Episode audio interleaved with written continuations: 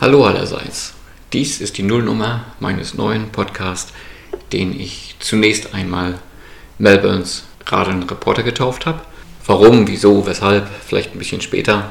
Mit irgendwas muss man anfangen halt. Und das ist halt die Nullnummer.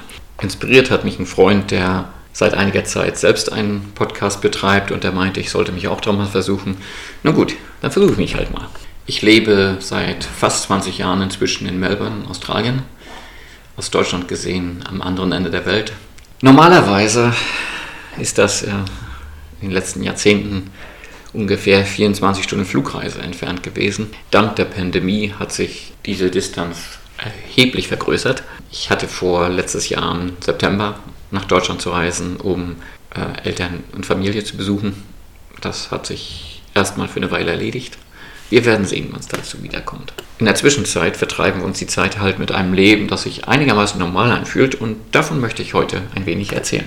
Es ist Herbst geworden und in Melbourne heißt Herbst unter anderem nicht nur Ostern, sondern das natürlich auch. Aber vor allem heißt das der Beginn der neuen Footy-Saison. Australian Rules Football äh, ist ein sehr eigenartiger Sport, der lediglich hier gespielt wird, kaum irgendwo anders äh, Fuß gefasst hat. Seinen Ursprung hat er in den Frühzeiten der Kolonie in Victoria. Damit ist der hiesige Fußball der älteste der Welt, der Regeln bekommen hat. Mir begegnete dieser Sport das erste Mal, als ich mit meiner damals einjährigen Tochter zum allerersten Mal in Melbourne war.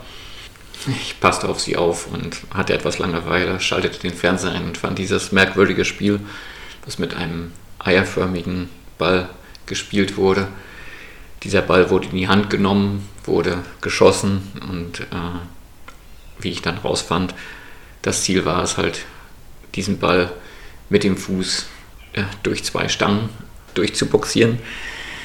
Es ist äh, meines Wissens der einzige Sport, wo man sogar noch einen Trostpreis kriegt. Neben den großen Stangen sind noch zwei kleine und äh, wenn man es nicht schafft, ein Tor zu erzielen, welches sechs Punkte gibt, dann bekommt man einen Punkt für einen sogenannten Behind. Tja, und nun, da es Herbst geworden ist, beginnt die Saison und dieses Mal mit Zuschauern. Und ich freue mich drauf. Ich werde nächstes Wochenende mit meiner Tochter das Spiel unseres Clubs, der St. Kilda Saints, in der Kneipe angucken. Da das Spiel in Sydney stattfindet, eine Woche drauf werden wir dann im Stadion sein, wenn nichts dazwischen kommt. Man weiß ja nie. Aber im Moment nehme ich an, dass wir ins Stadion kommen können. Die Kapazität ist um 50 Prozent eingeschränkt. Deswegen müssen wir ein bisschen aufpassen, dass wir Karten bekommen. Um ehrlich zu sein, ähm, ich bin mir nicht ganz sicher, dass der Unterschied zwischen 100.000 und nur 50.000 Zuschauern im MCG, im Melbourne Cricket Ground oder statt 60.000 nur ein wenig weniger als 30.000 Leute im Marvel Stadium einen großen Unterschied machen. Das weiß nur unsere Gesundheitsabteilung des Landes. Wir nehmen das gelassen und passen uns an, so wie wir uns eigentlich ehrlich gesagt vielen Sachen angepasst haben im Laufe des letzten Jahres. Woran ich mich nicht gewöhnen konnte, soweit, ist äh, Fußball ohne Zuschauer. Ich habe zum Beispiel letzte Woche mal den Fernseher angeschaltet am Morgen und es lief gerade die Verlängerung eines wirklich spannenden Champion League Spiels, aber pff, nach zwei Minuten hatte ich die Lust verloren, weil ich ohne Zuschauer das Gefühl hatte, das war vielleicht eher nur so ein öffentliches Training. ja, insofern, ich freue mich wirklich auf die Zuschauer im Stadion. Für mich als Musikbegeisterten war es natürlich auch schön, dass wir wieder Konzerte haben, öffentliche Konzerte, zu denen wir gehen können. Und ähm, nachdem ich zunächst einmal ein kleines Konzert in einer Kneipe besucht habe, in der von irgendwelchen Beschränkungen eigentlich nichts mehr zu merken war, auch wenn da theoretisch welche sein sollten, bin ich dann ein paar Wochen später zu einem klassischen Konzert gegangen, genauer gesagt zu einer Reihe von klassischen Konzerten, fünf an der Zahl, dem sogenannten Heidenmarathon, der zu, zugunsten des kommunalen Musiksenders 3MBS veranstaltet wurde. 3MBS ist ein lokaler Radiosender, der sich durch die Mitgliedschaft seiner Zuhörer finanziert. Das heißt, jedes Jahr bezahlen interessierte Zuhörer eine gewisse Gebühr, die es dem Sender ermöglicht, ähm, on air zu bleiben.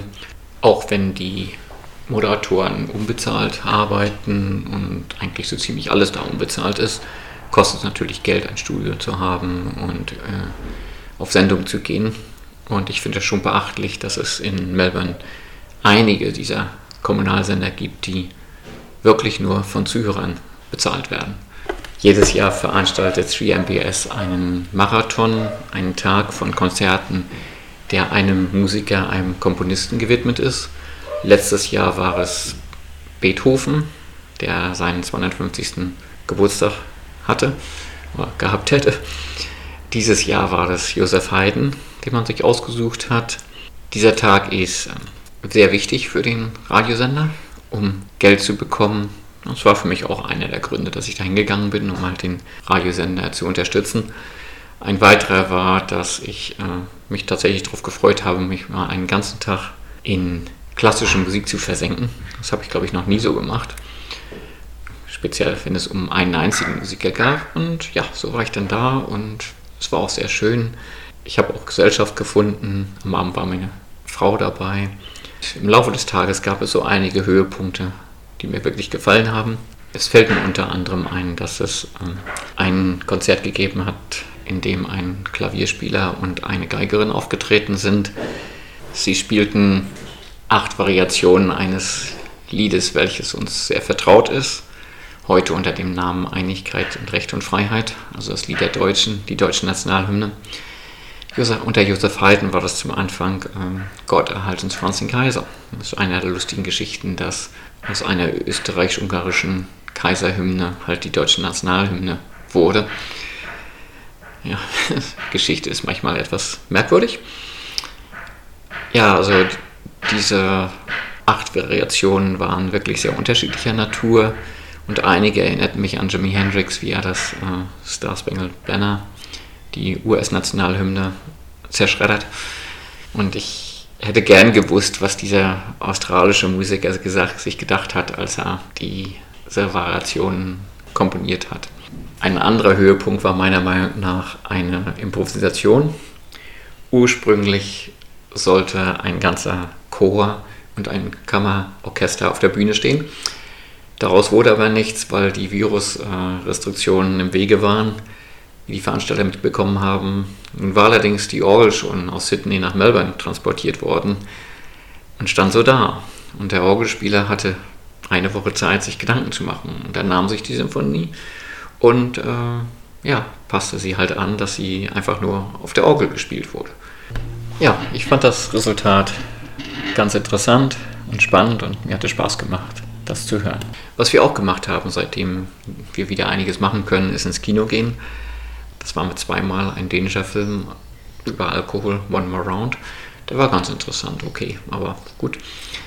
Ein zweiter, der für mich wirklich viel interessanter war, war Minari, ein Film über koreanische Einwanderer in Amerika, über eine Familie, über eine Großmutter, die dort aus Korea dazukommt, einen kleinen Jungen, um Einwandern, Rückschläge, die man erleidet, und wie man mit dem Leben klarkommt und sich versucht, in seiner neuen Heimat zurechtzufinden. Ich fand diesen Film sehr interessant.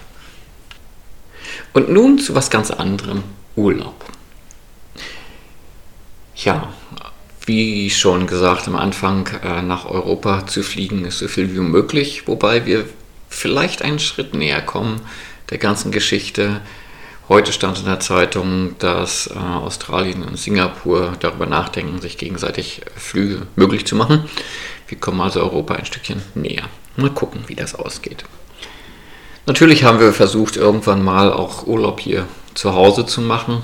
Aber auch das hat so seine Tücken, weil halt die Bundesländer sich gegenseitig die Grenzen zugemacht haben und äh, das Bundesland, in dem ich lebe, Victoria, war da besonders aktiv. Unter anderem hatten wir vor, im Dezember nach Port Macquarie zu fahren zu einer Studienfreundin.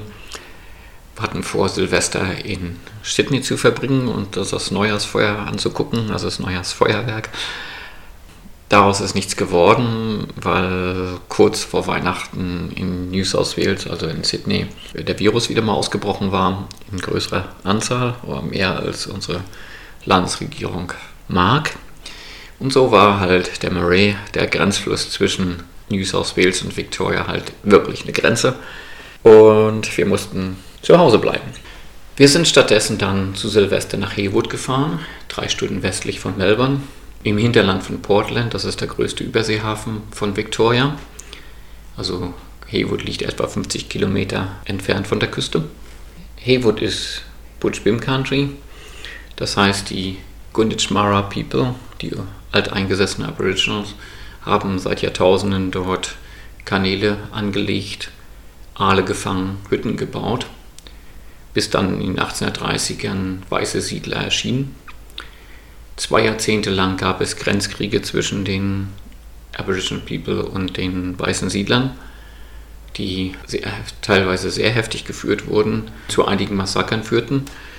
Unter anderem liegen an einem Ort, der Murderers Flat heißt, 170 Gebeine von massakrierten Aboriginal People. 1863 wurden schließlich die verbliebenen Ureinwohner in die Lake Conda Mission eingewiesen die von der anglikanischen Kirche eingerichtet wurde. Dort sollten sie beten, wurden in Hausarbeit unterrichtet, wurden zum Früchtepflücken eingesetzt und ähnliches. Und man nahm an, dass die Aboriginal People nach und nach aussterben würden. Das ist nicht geschehen. Am Beginn des Ersten Weltkrieges sind gar einige der Aboriginal People an der Seite weißer australischer Soldaten in den Krieg gezogen. Als die Soldaten zurückkamen, wurde ihnen Land gegeben. Keine Sorge, die Aboriginal People haben nichts bekommen. Nur weiße Soldaten bekamen Land, das ursprünglich mal den Aboriginal People gehört hatte. 1919 wurde schließlich die Mission geschlossen. Nichtsdestotrotz blieben Aboriginal People dort. Es war in der Zwischenzeit ihre Heimat geworden. Sie blieben dort, es war ihr Zentrum, die Kirche war das Zentrum ihrer Aktivitäten. Schließlich und letztlich hat die Regierung genug davon. Unter dem Vorwand, dass die Kirche baufällig sei, wurde sie 1957 gesprengt und man hoffte damit auch die Aboriginal People zu versprengen.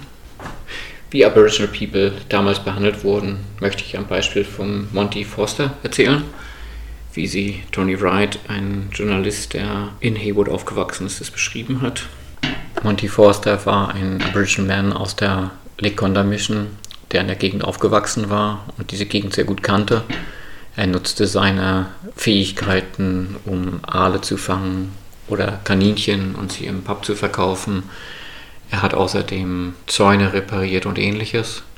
Er war ein sehr guter Läufer, hat sich allerdings irgendwann mal sehr verletzt und konnte das nicht mehr tun. Er folgte Country-Shows und hat als Boxer dort sein Geld verdient und ähnliches. Er hat alles Mögliche getan, um etwas Geld für seine Familie anzuschaffen. Einmal, als er unterwegs war, wurde seine Frau krank und wurde ins Krankenhaus gebracht mit Tuberkulosis. Und während beide Eltern nicht da waren, kam die Polizei und hat diese drei Kinder abgeholt, die sie hatten. Es kam zu einer Gerichtsverhandlung.